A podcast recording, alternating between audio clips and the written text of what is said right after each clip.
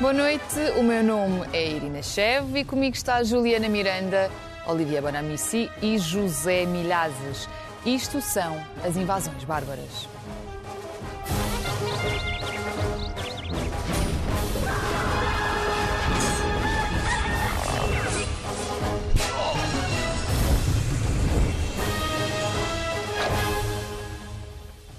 Sejam bem-vindos ao segundo episódio da terceira temporada do Invasões Bárbaras, que também está em podcast. No painel temos três jornalistas. Juliana Miranda, do Brasil, está em Portugal desde 2014. Trabalha sobretudo temas internacionais. Olivier Bonamici é francês, com um lado italiano. Está por cá há mais de 20 anos. José Milhazes é português, mas esteve quase 40 anos a viver na Rússia, de onde foi correspondente para vários meios de comunicação social, incluindo a SIC.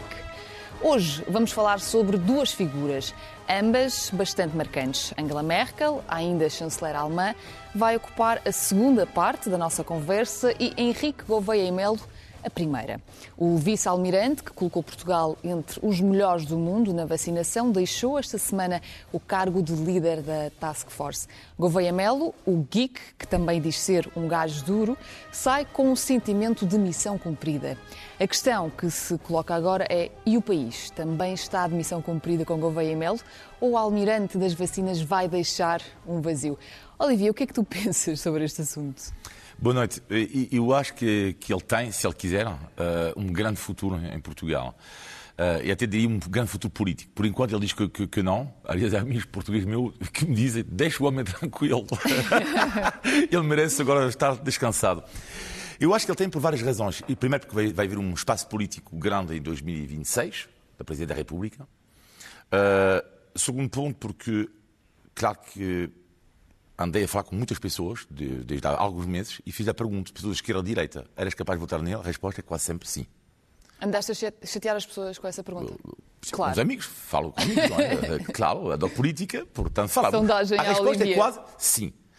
Acho, no entanto, muito estranho que não haja uma sondagem em Portugal sobre isto. Acho muito estranho. Por que, achas isso estranho? Estranho. Então, então não podia haver uma pergunta sobre o governo Melo? Claro, em cada direção presidenciais então, mas há perguntas sobre tudo e mais alguma coisa hoje em dia. Sabes que as sondagens hoje em dia também não, não, não estão propriamente também, nos seus okay, melhores dias. Mas outra questão. Podia haver uma sondagem. Mas agora as razões que eu vou dar agora para mim têm a ver com uma entrevista inacreditável que ele deu ao, ao Notícias Magazine. Por acaso, uma grande entrevista.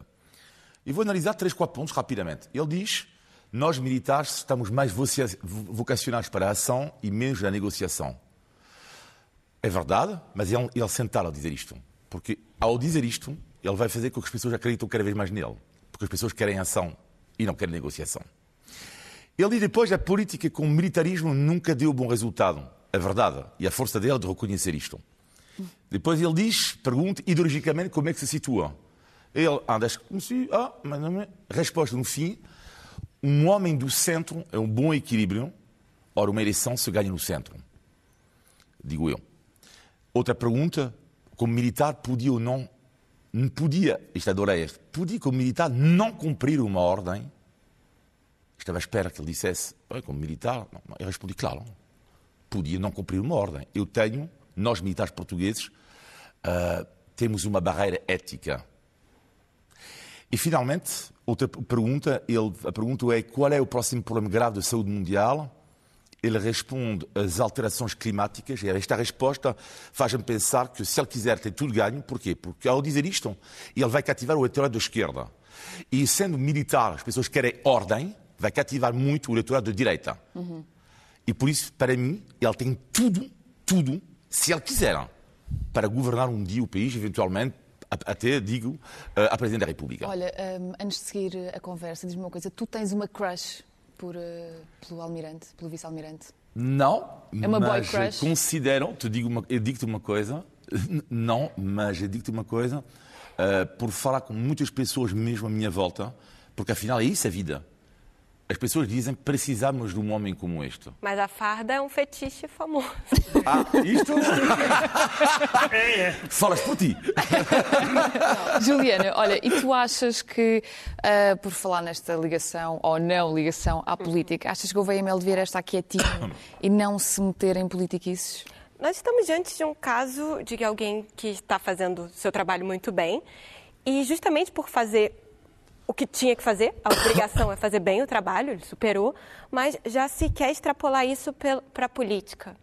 É, acontece com alguma frequência em vários momentos, inclusive com juízes em casos de corrupção, é, às vezes corre muito mal quando as pessoas saem de uma determinada esfera onde elas são muito boas e vão para a política. Concordo. Por exemplo, na, na Itália, operações mãos limpas, quando as pessoas da operação, juízes, começaram a se envolver na política, o resultado foi mais complicado. E no caso específico de, de Gouveia e Melo, é alguém que está fazendo um trabalho excelente, não, ninguém tem dúvida disso, mas vamos, convenhamos que a vida política requer qualidades que são bem diferentes do, do que se espera de um militar, porque a negociação política é muito diferente de simplesmente cumprir uma ordem que não pode ser feita. Ninguém uhum. vai chegar para um deputado, para, enfim, para o parlamento e dizer, olha, precisamos fazer isso. As coisas não funcionam assim, para o bem ou para o mal. Então, a ideia de simplesmente transferir um militar que está fazendo muito bem o seu trabalho para a vida política ela é, ela é um pouco problemática no meu entendimento. Até porque já houve vários exemplos que mostraram que se calhar não é a melhor, a melhor opção de facto. Uh, Zé, já percebi que tu queres, queres responder. Não, não, não. Não, não, não, não estás a conter. Não, mas ela levanta uma grande questão. Claro, eu nunca disse, eu nunca disse que ia ser um grande presidente da República. Eu estava quase, razões... mas estava quase. Estava quase. eu só dei as razões pelas quais eu acredito que seria um forte candidato a Presidente da República. É diferente. Zé, olha, eu sei que Gouveia Melo não entrou ainda sequer, nem se sabe se vai entrar de facto para a política, mas tu achas que ele já teve uma tentativa de assassinato na, na esfera política? Uh, eu, acho, eu acho que sim. Uh, a última, eu nem sei qual é uh, a palavra a utilizar para uh, descrever o que aconteceu esta semana em torno da, da, Armada e de nomeações e não nomeações. E eu acho que isto aqui é mais uma página vergonhosa da história deste governo. E eu só interpreto, embora eu não seja homem de teoria de conspiração, e eu considero que isto foi uma tentativa de assassinato político de Gouveia e Melo. Portanto, refere-se refere à polémica, desculpa, refere-se à polémica da eh, exoneração Sim, e da, de e da, António Mendes Calado e, e da suposta nomeação ou não e, de Gouveia e Melo exa Exatamente. Isto porquê? Porque uh, o timing que foi escolhido pelo governo foi péssimo. Absolutamente. Isto não se faz a uma pessoa depois de ele acabar a tarefa com a sua equipa como acabou com êxito. Porque se ele aceitasse este cargo, e ele, dentro da Armada, iria, e dentro das Forças Armadas, iria ser mal visto. E daí que, além disso, há uma coisa que também deve ser dito, é que a nossa Armada anda pelas ruas da amargura. Nós temos uma Armada que, segundo dizem, não, é, não são os marinheiros nem os oficiais. É um material que eles têm à disposição. Ou seja, o que é que tu achas que Gouveia Melo teria a ver com, com não, isso? O, o Gouveia Melo, eu acho que ele não, não aceitaria uh, uh, a proposta que lhe foi feita, o que se, se é que, se lhe, que, que foi feita para ele dirigir, ser chefe de Estado-Maior da Armada. Isto foi uma armadilha organizada pelo governo com medo, exatamente, medo de que Gouveia e Melo venha a ser uma figura política de peso no futuro. Ok, portanto é uma forma de o afastar sim. ainda antes de sequer Exatamente. haver nós uma aproximação. Temos, nós temos exemplos de militares bem-sucedidos na política. Eu cito o general Ramalhianes, por exemplo, nosso presidente, que uh, foi um dos melhores presidentes depois de 25 de Abril. Daí que, uh, e eu, a mim, uh, não me surpreenderia nada se Gouveia e Melo fosse para a política. Claro que, como disse a Juliana e muito bem, a política não são as Forças Armadas, quer dizer. E além disso, nós sabemos, e a Juliana melhor do que eu, que há militares que, quando se metem na política, são uma autêntica desgraça, não é ao Bolsonaro? Ao Juliana, queria eu dizer. Pode, pode dar bem errado. Zé, controla-te. É, pá, peço desculpa, Juliana. Olha aí as ofensas. Olivier, vou aqui puxar um pouco por aquilo que uh, a Juliana disse há instantes, que tem a ver com a farda. A farda, nestes casos, é uma coisa muito importante? Eu vou citar hein, Gouveia Mel, futuro Presidente da República. As pessoas têm respeito por quem anda fardado. Hum. Ele deu esta, uhum. esta frase. Ele, ele, tem razão. E é uma coisa culturalmente que a mim me surpreendeu imenso. Uh, que é, eu digo isto porque em França não há respeito, tanto respeito para a farda. Não há. Uh, em França existe um, uma corrente, não estou a dizer que todos os franceses sejam assim, mas uma corrente antimilitarista muito forte, que nasce da Revolução de maio de 68 e não só. E em França, aliás, quando eu vi o, o vice-almirante de Farda, uh, eu fiquei surpreendido com pouca polémica que houve em Portugal.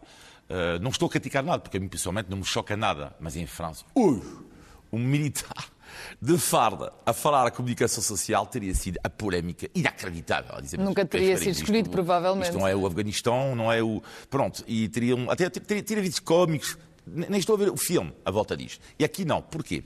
Porque aqui o polícia, o militar, o padre, representa uma certa hierarquia. Muitas vezes eu fico surpreendido até no meu bairro, quando chega o polícia, não é senhor agente, senhor polícia. Em França ninguém diz, senhor, monsieur l'agent, monsieur polícia. Acabou isto. Não há até o contrário, infelizmente, hein, em França. Uhum. E aqui é sempre o respeito, é? e até do médico. Portanto, basta ter uma farda, um uniforme, uma roupa, não é logo assim tens uma certa hierarquia. E, eh, curiosamente, o Zé uh, falou do Ramalho antes, uh, e, e existe o fascínio em Portugal por este homem. Extraordinário. Isto é uma coisa. Ou seja, é quase intocável, eu diria, da política. Eu acho que há um homem em Portugal, quase um, que faz a unanimidade, é Ramalho Anos. Do, do, das pessoas, a minha volta, o segundo pode ser Gouveia Mel. Mas tu não gostas como... assim tanto dele, pois não? Peço desculpa? Tu não gostas assim tanto do Ramalhianes? A tua, a tua crush continua no Gouveia e Mel, não, não é? contrário, o Ramalhianes eu acho que neste momento não está... Não, eu gosto imenso do Ramalhianes, não é essa a questão. Mas qual é o ponto em comum entre o Ramalhianes e o Gouveia Mel? São militares. Juliana, militares, hierarquia e isso tudo nem sempre é sinónimo de sucesso, não é? Não, acho que o caso brasileiro ilustra bem como, às vezes, por alguém pela farda e pela suposta especialização em logística pode dar bem errado. É, no Brasil, nós tivemos o general Eduardo Pazuello como ministro da Saúde, mais longevo do Bolsonaro durante a pandemia. E, enfim, basta dizer que nesse momento ele é investigado em várias frentes e foi denunciado à Procuradoria-Geral da República por suspeitas de negociar vacinas pelo triplo do preço. Então, mas por acaso ele aparecia muito pouco de farda. Ele costuma, embora seja um general da ativa, ele costumava usar um fato. Por quê? Mas, por que achas que ele usava poucas vezes farda? Eu não sei, porque depois não quer dizer muito, porque depois nós temos um presidente que põe tanques nas ruas pois, por aí. Não, não acho que seja alguma coisa, mas existiu uma certa polêmica também, porque, enfim, no, mas o caso específico do governo Bolsonaro foi atrair uma série de militares para o governo, mas acho que, diferentemente de Portugal, é, no caso do Brasil, foi muito mais pela afinidade ideológica hum. do que por uma experiência concreta. Okay. Embora aqui, é, enfim. Gouveia Melo tinha uma experiência, ele teve, inclusive, envolvido na questão de Pedrógão, na reconstrução, uhum. então era alguém que tinha já uma experiência de crises. É, Eduardo Pazuello tinha um acolhimento a refugiados venezuelanos no Brasil, mas parece que isso não foi suficiente. Entre, acho que o mais dramático, se é que dá para escolher, uhum. da, dos problemas que nós tivemos na gestão dele foi a falta de oxigênio em Manaus. É, um especialista em logística permitir que falte oxigênio no meio de uma pandemia que causa problemas respiratórios, em que os doentes literalmente morrem sufocados, é algo muito grave. Então, para dizer que nem em todos os lugares, em nem em todas as situações, militar é sinônimo de dar certo. Completamente. Essas imagens que chegavam cá, pelo menos, eram de hum. facto devastadoras. Zé, tu queres falar da, da, da competência, não é? é? Exato. É eu acho que a questão da farda aqui não é fundamental. Se nós por muito bonito que seja a farda que a gente vai vestir no ministro Cabrita, ele não passa Opa. a ser um bom ministro tá. da administração Já não falavas interna. do Cabrita há tanto tempo. Opa, olha, não, gostaria de não falar dele agora, mas sabes como não é? Tenho, pá, mas que eu quando falo no, no, no Cabrita, falo agora do Cravinho, depois desta, desta que ele A deu. tua lista vai crescendo, eh, portanto. Sim, que ela deu no cravo, eh, neste caso na ferradura, o, cravo, o cravinho deu na ferradura e não no, e não no cravo. Quer dizer, o, o, facto de estar fardado ou não estar, para mim, e eu penso que isso não é fundamental. O fundamental é escolher as pessoas certas para os lugares certos e permitir que essas pessoas façam o seu trabalho corretamente. Uma operação de logística, se à frente de uma operação de logística vocês metem pá, um, nem que seja o Prémio Nobel da Literatura, Hum. mais provável é que a operação falhe. Então, repara, Francisco Ramos, que estava exatamente antes de Gouveia e Melo, achas que ele não teve o quê? Condições à volta dele favoráveis? Ou não para... teve condições ou não era competente. Mas, José, José quando tu dizes que uh, a FARC não é importante, isto é evidente, claro que não, não é nada importante aqui, mas é a questão da imagem da farda. Ou seja, tu não, não viste a tua volta pessoas acerca do governo Melo dizer uh, acerca do trabalho que ele fez, nunca ouviste tal comentário, agora é preciso pôr ordem no país. Não, ouvi, ouvi isso, ah, tu, tu ouvi isso? muitas vezes. Ah. Eu estou a dar a minha, eu estou a dar a minha opinião. Eu não, eu não quero dizer que a farda que não tem influência. Ah, okay. Tem. Por exemplo, para os negacionistas não teve influência nenhuma, pelo hum. contrário. Hum. Eles insultaram o, hum. o Mas eles também são pouquíssimos, não é? Portanto, Está bem, pronto, mas mesmo que sejam pouquíssimos, não, não devem ter o direito de andar atrás das pessoas e insultá-los e a polícia ficar ainda acima, por cima olhar para o balão e não, e não atuar. Naqueles casos em que a polícia não é preciso dar bastonadas, mas em que a polícia podia atuar e dizer: pessoal, isto aqui não. respeitinho. E não só pela farda, mas pela pessoa. E, e eu continuo aqui a, a, a, insistir, a insistir nisto, que eh, os militares são tão competentes como os civis se lhes forem dado condições para eles se desenvolverem e se for a principal qualidade a meritocracia. Porque, caso contrário, nós temos a política que temos. Uh, compreendes? Não se trata, pá. Se tu, se tu fardares a, a Ministra da Justiça lá com uma farda de, de sei lá, de juiz ou de, de procurador, ela não se vai tornar melhor ou pior. Olha, uh, Olivier, e por falar em tornar melhor ou pior, achas que se Gouveia e Melo for de facto para a política, que é o que, é o que tu queres tanto, uh, achas que ele vai perder o encanto? Pode perder o encanto se ele de facto for para a política? Sim, mas, mas já está, sim. É isso que dizia a Juliana há pouco. Porque, afinal, a sociedade civil e os militares não é, uh, uh, têm uma imagem na base mais limpa. Qual é o problema neste momento? Vamos falar aqui um pouco de Angela Merkel. A imagem do governo Melo é uma imagem de sobriedade e de uh, seriedade. E as pessoas procuramos cada vez mais isto. A questão é que, de facto, desde que tu entras na política, já começas a fazer parte de uma certa forma do sistema. E as pessoas já vão olhar para ti de forma diferente. E já vais deixar de fazer unanimidade. Portanto, é, é algo assim. E depois uma outra questão que é no caso da sociedade civil, e vimos em Portugal e não só na Europa, temos cada vez mais governos que, estão, que procuram pessoas da sociedade civil, está, para dar uma imagem de abertura, e não só apenas políticos, fazem política, não sei o quê. Só que, porque há uma crise da democracia representativa. Há uma crise. Mas pergunto eu, onde é que está a representatividade? Porque o que seria ótimo é que numa democracia representativa teríamos que ter empresários, operários, desempregados, sei lá, e afinal é uma elite, que é a elite política, e muitas vezes quando acontece a sociedade civil, ela é substituída por uma outra elite, elite de advogados, a elite pode ser de militares, e isto é que é grave, é que finalmente hoje em dia há uma crise de representatividade e por isso que eu acho que o governo Mel podia ter um espaço, apesar de tudo que estou a dizer agora, uhum. porque as pessoas, de uma certa forma, procuram outra forma de fazer política, como ele diz. Estamos vocacionados mais para a ação e menos para a negociação. É exatamente isso que as pessoas querem, ação. Portanto, uma coisa que joga a favor de Gouveia Melo é o facto dele não ser político, mas há outra coisa que joga muito contra ele, que é o facto dele não ter, por exemplo, mulheres na sua equipa. Concordo que haja uma crise de representatividade aí, mas uma crise de representatividade do sexo feminino. É, não sei se está ou não atualizado, mas o site da Task Force não mostra nenhuma mulher na coordenação da Task Force.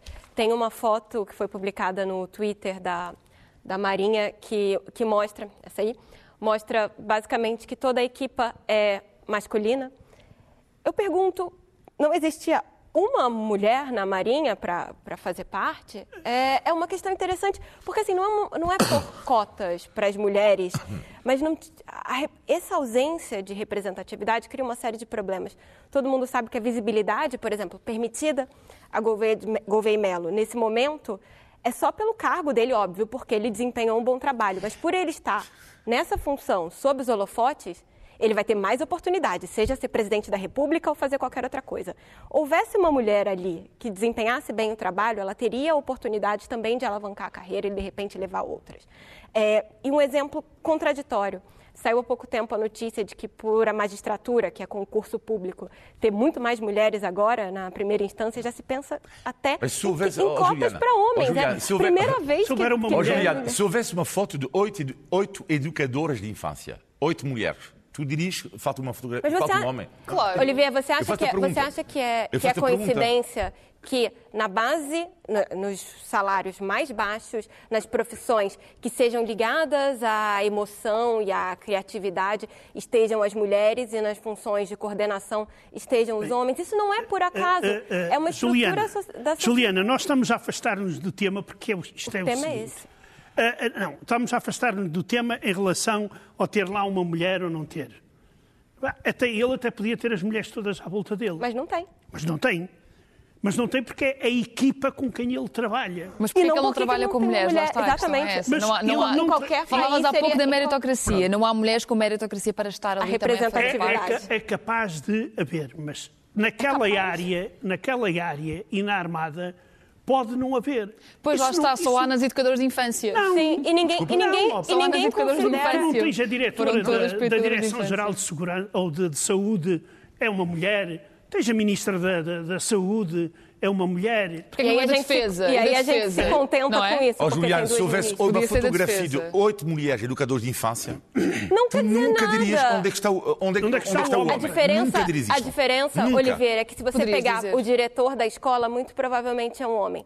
Porque não. o que acontece. Um segundo. O que acontece normalmente é profissões que têm dominância feminina, os cargos de liderança coincidência ou não, em geral são de homens. Isso não sou eu que estou dizendo, são pesquisas que mostram que mesmo nas profissões em que os homens são minorias, eles recebem tratamento privilegiado em relação a funções de lideranças, porque os homens são percebidos pela sociedade como líderes natos. Em, em outros países, eu não vou dizer no Brasil, porque isso, enfim, o Brasil já não é um termo de comparação. Mas em muitos países, uma foto cheia de homens nessa, uma foto cheia de homens numa função de coordenação de task force seria um escândalo. Exato. E aqui não é.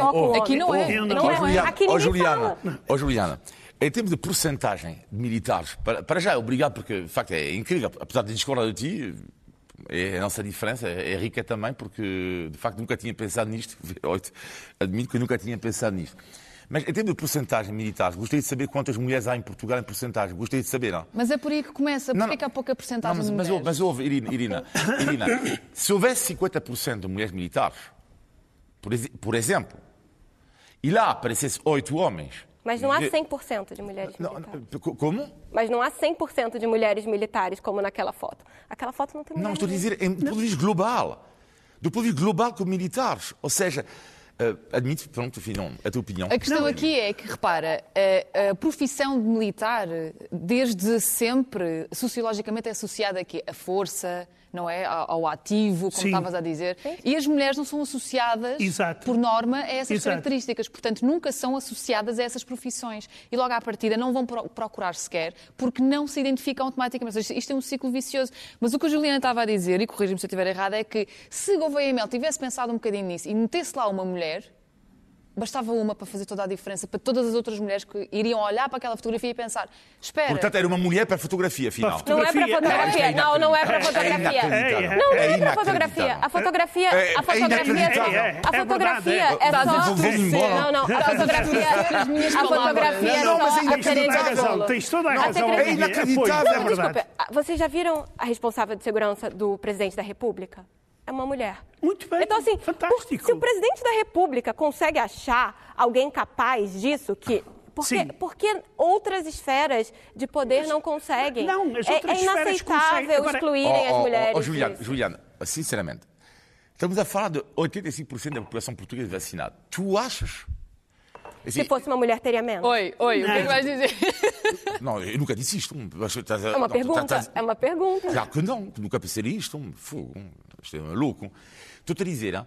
tu achas, sinceramente, tu, tu viste que é, mas isto era outro tema, outro tema entre nós, é que ele fez lá. um trabalho extraordinário, o resultado é que está a vir, estou-me manimbando Pois. se não há uma mulher, duas mulheres ou três ou quatro. E sobretudo... É porque você não é mulher. Não, não, não, estou marimbando. E sobretudo, o que é que seria grave é que se houvesse entre os militares, isto é outro debate, será que há, demasiado, há poucas mulheres, porque os militares seria bom haver mais. Isto seria outro debate.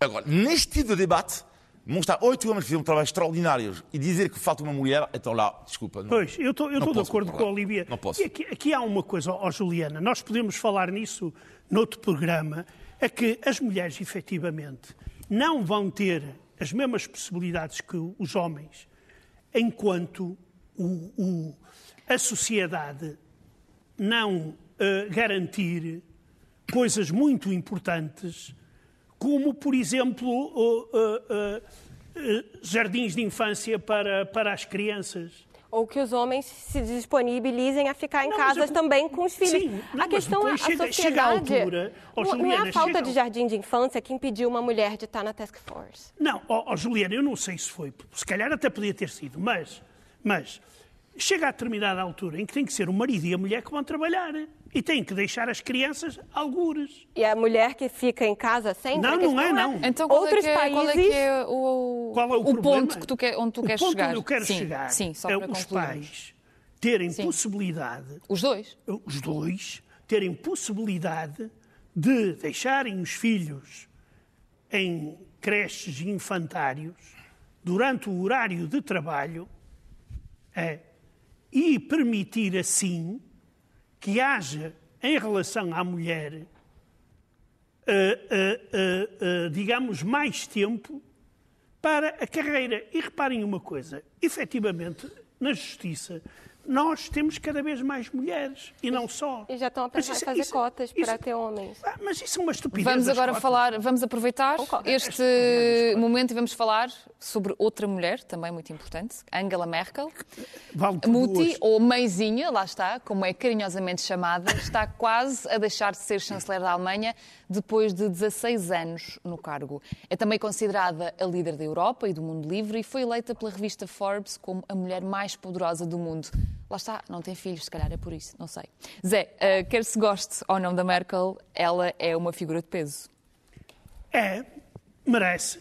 É uma daquelas mulheres que valem por muitas mulheres. A Merkel O que é que isso significa? significa que é uma mulher, é uma mulher e como tal, eu diria mais, é um ser humano competente. E deixemos-nos essas coisas de homem, mulher, eh, eh, deixemos-nos disso. Ela mostra que qualquer ser humano, sendo competente e cumprindo o seu lugar, pode ir muito longe. Esta senhora mostrou, entrou num período bastante difícil da, da, da, da história alemã. É uma senhora que viveu a maior parte da, da, sua vida na, na Alemanha comunista e é uma senhora que deixa a Alemanha, isso não obstante a pandemia e todas as crises, deixa uma Alemanha eh, eh, sólida. Deixa uma Alemanha para continuar. Eh, às vezes é pena, é pena, é que eh, a Alemanha não seja acompanhada pelos outros países no, no, no desenvolvimento económico e social e, e etc. É curioso porque, de facto, tu, tu dizes que a Alemanha está sólida e, e economicamente muito desenvolvida, mas, por exemplo, ela não foi muito inovadora no que toca à digitalização, em relação a uma, mesmo em relação ao tema da- da- das alterações climáticas, não foi propriamente uma grande líder Quer nesse dizer, campo. por exemplo, a, renúncia é que reparem uma coisa: isto quando se é dirigente de um país, eh, não se faz milagres. Me- Mesmo que haja muito dinheiro. Eu dou o exemplo da Rússia sempre. têm dinheiro que nunca mais acaba, mas não, não, não fazem milagres. Quer dizer, por exemplo, por exemplo, a Alemanha, o problema da questão das alterações climatéricas. A Alemanha abandonou a energia atómica, que é a energia mais barata que existe. E porquê? Porque havia pressão da opinião pública e de determinados círculos para fechar as centrais atómicas. E, e isso aí, ela tem que ponderar, quando está no poder, num país como a Alemanha, que é um país democrático, e estar lá, quando ela teve 15 anos. Quase 16, sim. Quase 16. Ela foi sujeita a muitas eleições. Pois foi. Olivier, e porquê que tu achas que ela é tão popular? Tá, há tantas razões, mas eu diria. Uh, ontem falei com, com um amigo meu que, alemão que vive em Lisboa, que vota uh, SPD, que é social-democrata, porque ele é anti-Merkel. E perguntei-lhe, porque. Ele é anti-Merkel. Anti-Merkel, okay. sim, mas perguntei-lhe porque é que ele acha que a Merkel é tão popular, não é? E ele é anti-Merkel politicamente. Politicamente, okay. não contra a pessoa. Eu respondi porque tenho quase certeza, quase, que não é corrupta. e isso, hoje em dia, na política, é, é muito raro é muito raro dizer, sim, pode ter todos os defeitos do mundo, mas eu acho que não é corrupta. Eu acho que isto é super importante. Depois, é eu acho que é a simplicidade, porque, por exemplo, eh, neste caso, ela tem algumas semelhanças com Marcelo Rebelo de Souza.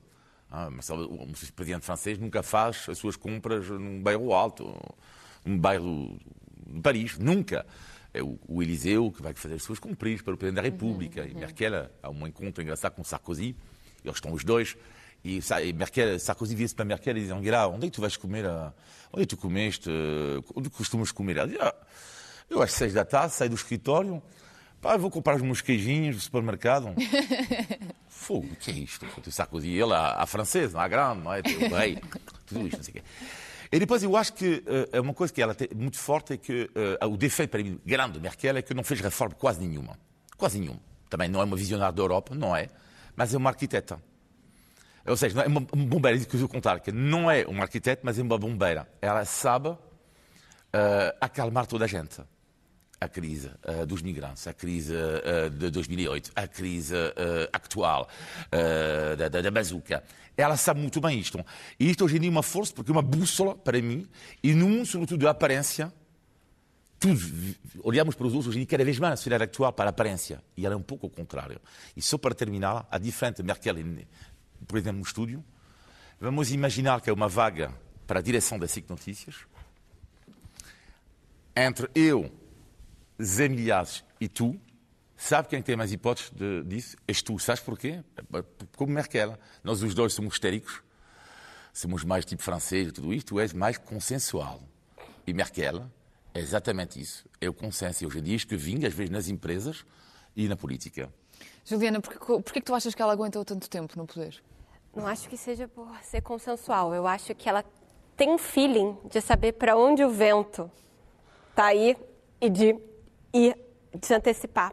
É, e ela também tem um certo sangue frio que é notável. Ela não teve o menor problema de passar por cima do mentor, que é o Helmut Kohl, que foi chanceler da Alemanha também, para chegar ao poder. Então, é também é teve 16 que... anos lá. Sim, pois é. é. Alguém que, quando precisa, joga o outro na frente do autocarro e, está tudo certo. Acho que ela combina muito bem isso, de ter esse feeling de para onde a política vai e também de ser, de uma certa forma, impiedosa com, quando é preciso tomar uma decisão que não seja consensual, seja atacar o próprio mentor, seja abrir as fronteiras alemãs para refugiados sírios. Acho que ela teve isso. E, de uma certa forma, isso acabou por descaracterizar o próprio partido de Angela Merkel, porque a CDU é um partido conservador de direita, muito mais à direita do que é Merkel. E ela acabou por arrastar o partido mais para o centro e aí criou um certo problema, porque o resto do partido não se revia em muitas das posições de Merkel e, por outro lado, não existiam candidatos naturais à sucessão que conseguissem é, entregar aquilo dentro do próprio partido. Então, é, se isso garantiu a sobrevivência política dela como chanceler, também representou um desafio adicional para o próprio partido, que já não se via tanto nessa mistura ideológica que é Angela Merkel depois de quase 16 anos no poder. Zé, queres falar sobre a relação de Angela Merkel com o leste? Uh, claro, porque é, é muito importante principalmente a relação entre ela e, e Vladimir Putin. em que ela é uma mulher nessa de convicções firmes. Uh, na questão, por exemplo, do envenenamento de Navalny, uh, o facto de ter sido a Alemanha a tratar uh, um homem que tinha sido envenenado, ou que tudo indica, a mando do Kremlin, é a Alemanha que o chama para lhe salvar a vida. E não achas que isso pode ter a ver um pouco com aquilo que a Juliana estava a dizer, que é sentir para onde é que o vento está a soprar? Uh, não, neste caso eh, eu acho que é uma questão de, é uma questão de princípio. É uma questão de princípio. Uh, uh... Dizem que a Merkel e o Putin são super amigos. Quer dizer. Tem o gasoduto, é, é, é sabido. O gasoduto, vou já lá. a Merkel sabe falar muito bem russo. O Putin sabe falar muito bem alemão.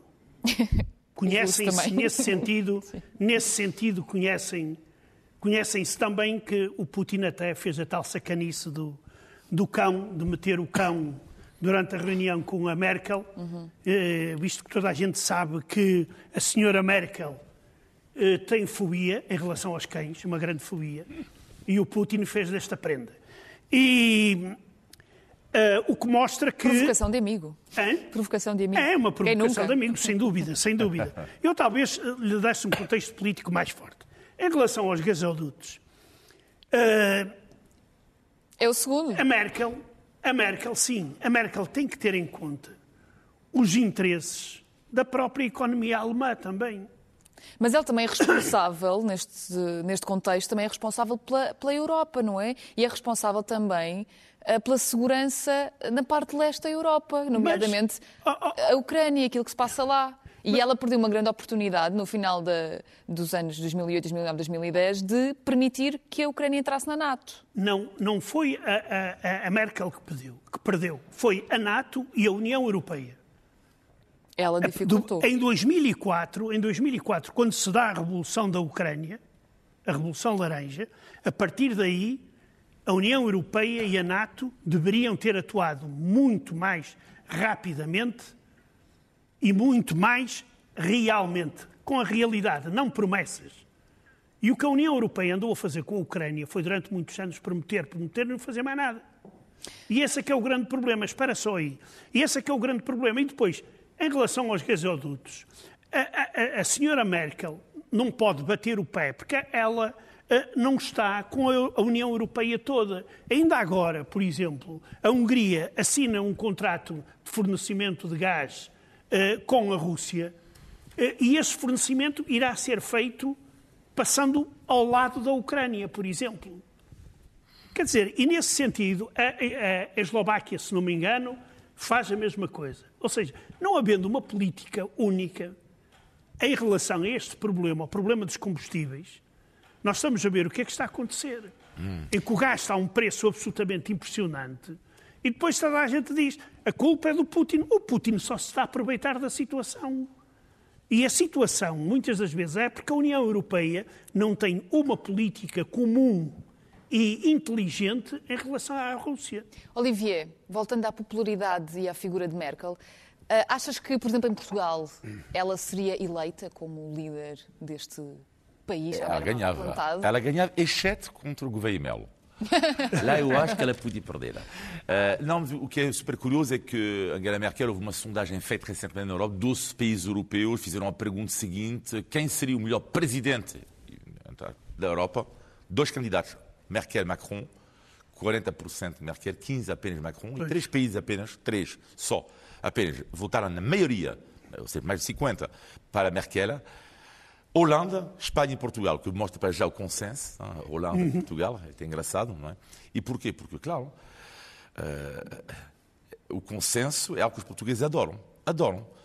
E o que é que Macron é? Uh, Macron, uh, os políticos franceses dizem Macron é irreverente, gosto, não diria conflito, mas alguma ousadia, muito mais que a Merkel, muito mais ousada. É um ponto positivo de Macron em relação a Merkel.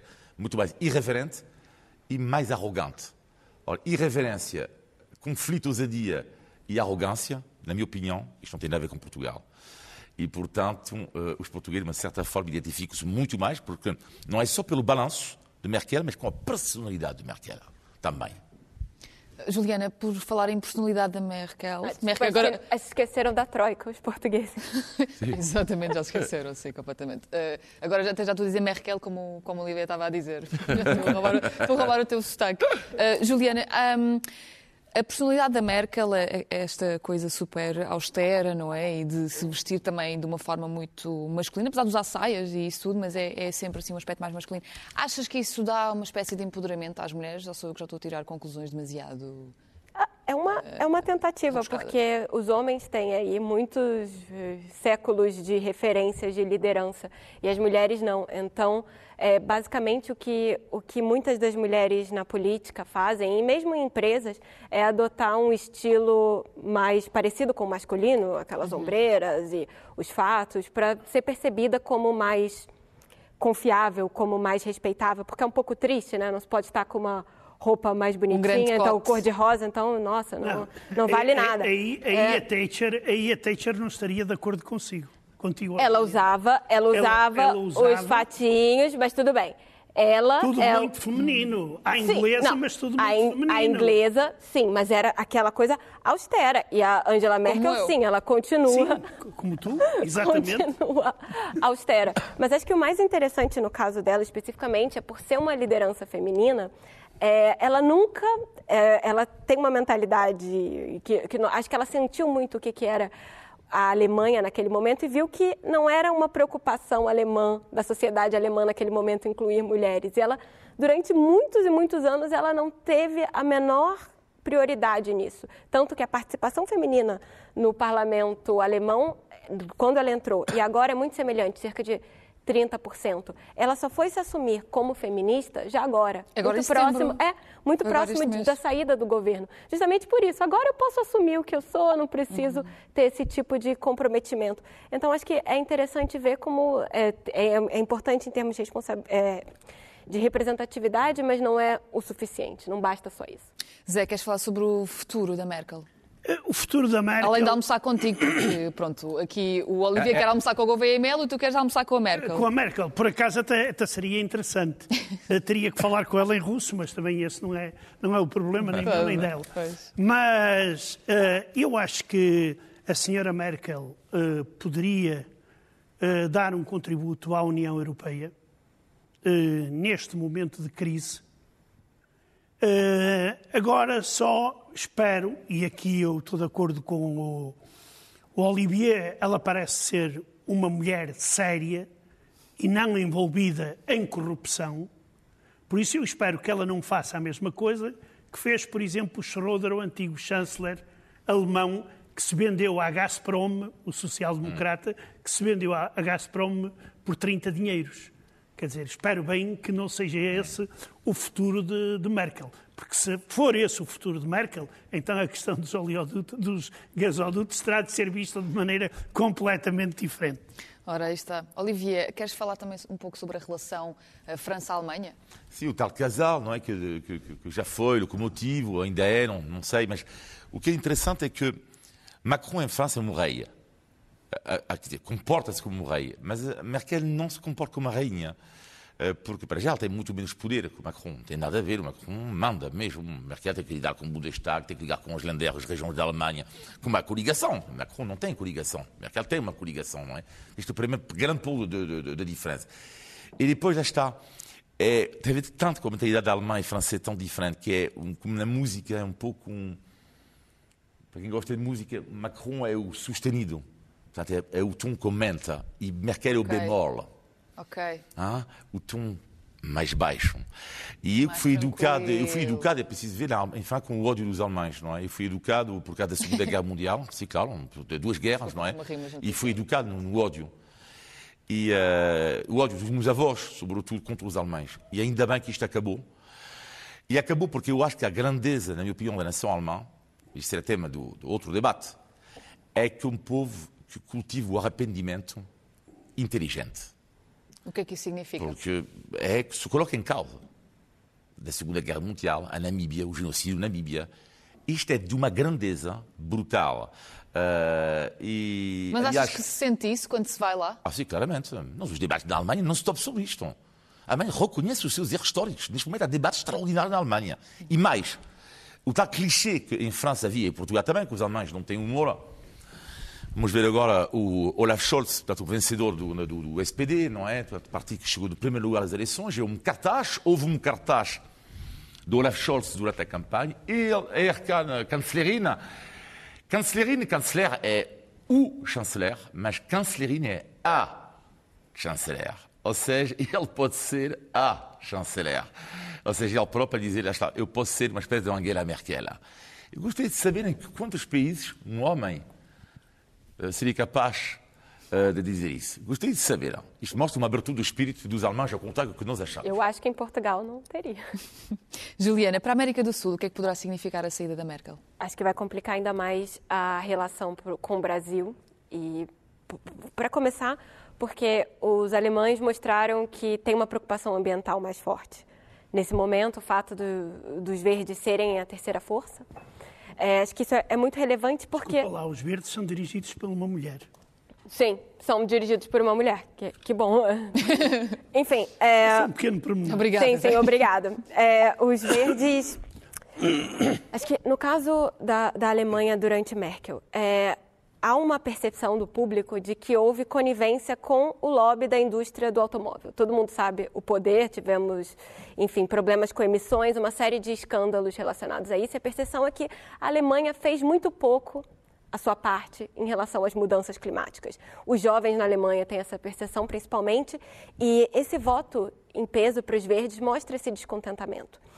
Fazendo os verdes parte de alguma coligação ou tendo um papel mais decisivo nas votações no parlamento, isso vai significar um escrutínio maior dos acordos que a Alemanha participa, inclusive enquanto União Europeia, porque não vamos esquecer que a Alemanha, é, nesse momento, não tem tanto a dizer no acordo com o Mercosul, que Portugal é um dos grandes defensores, e hoje um dos grandes entraves do acordo entre a União Europeia e o Mercosul é o desmatamento na Amazônia. E então, se a posição do Brasil em relação ao desmatamento não se alterar, a chance é de que o relacionamento entre os dois países vai ficar ainda mais complicado. E enquanto Jair Bolsonaro, Bolsonaro continuar no poder, o provável é que... Se ele não mudar a política ambiental, é, é capaz de não, não mudar muita coisa.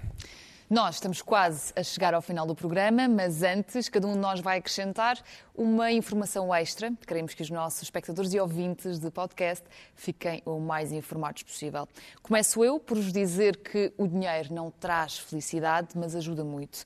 Pelo menos ajudou a comunidade LGBT na Polónia. Isto porque a Polónia tinha várias zonas do país com posições ideológicas anti-LGBT, mesmo na legislação, e agora quatro destas zonas decidiram voltar atrás e passaram a ser LGBT-friendly. E porquê?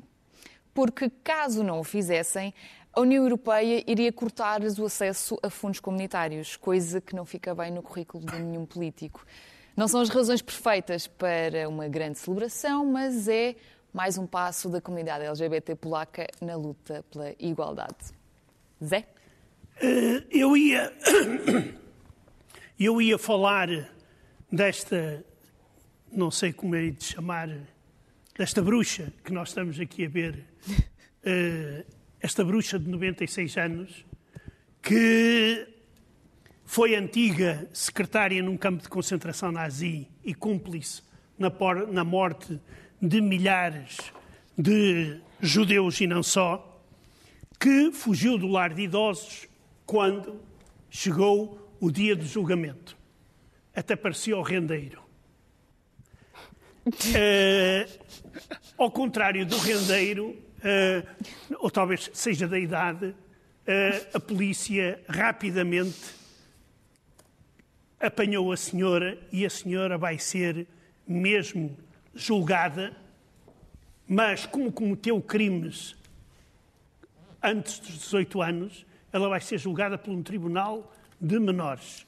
E este será talvez o último julgamento de um nazi na Alemanha. Uh, em Portugal. Em Portugal temos o rendeiro. Olivier? Uma, uma, uma revista que, que, eu adoro chama-se Visão História. Faz um número extraordinário sobre uh, as origens do futebol em Portugal está à venda neste momento, mas não, não tem ação nenhuma na visão história. O primeiro jogo a sério em Portugal de futebol teve lugar em 1889, no campo pequeno, entre ingleses e portugueses. Ganharam os portugueses, que eu que, que, bem me lembro. E o primeiro relato do jogo foi no Jornal do Comércio, que na altura escreveu, passo a citar, uma quantidade enorme de pessoas foi hoje ao campo pequeno assistir ao desafio de futebol. Quase toda a gente, fim o futebol, foi passear ao jardim zoológico onde se exibia a mulher peluda. Eu investiguei quem era a mulher peluda, quem é a mulher peluda até a data. Não encontrei. Juliana. esse dinossauro simpático aí, o Birajara jubatus, é uma espécie do Brasil que a Alemanha, por acaso, se recusa a devolver nesse momento. O fóssil dessa espécie foi retirado irregularmente do Brasil e está no museu na, na Alemanha, descrito, mais precisamente no de História Natural de Carluxo, foi descrito por cientistas britânicos e alemães. E nesse momento, a comunidade do Brasil tenta trazer de volta, fazer uma pressão nas redes sociais e já está de alguma forma a funcionar. A Cretaceous Research, que é o periódico científico onde essa espécie foi descrita, é, retirou o artigo do ar, ou seja, foi despublicado, perdeu a validade científica e disse que a partir desse momento não vai mais aceitar fósseis de procedência duvidosa. Então é uma vitória para países que têm seu patrimônio histórico roubado. Obrigada por ter estado connosco. Já sabe, pode voltar a ouvir este episódio em podcast em qualquer uma das plataformas que costuma utilizar. Estes quatro invasores bárbaros regressam na próxima semana. Até lá.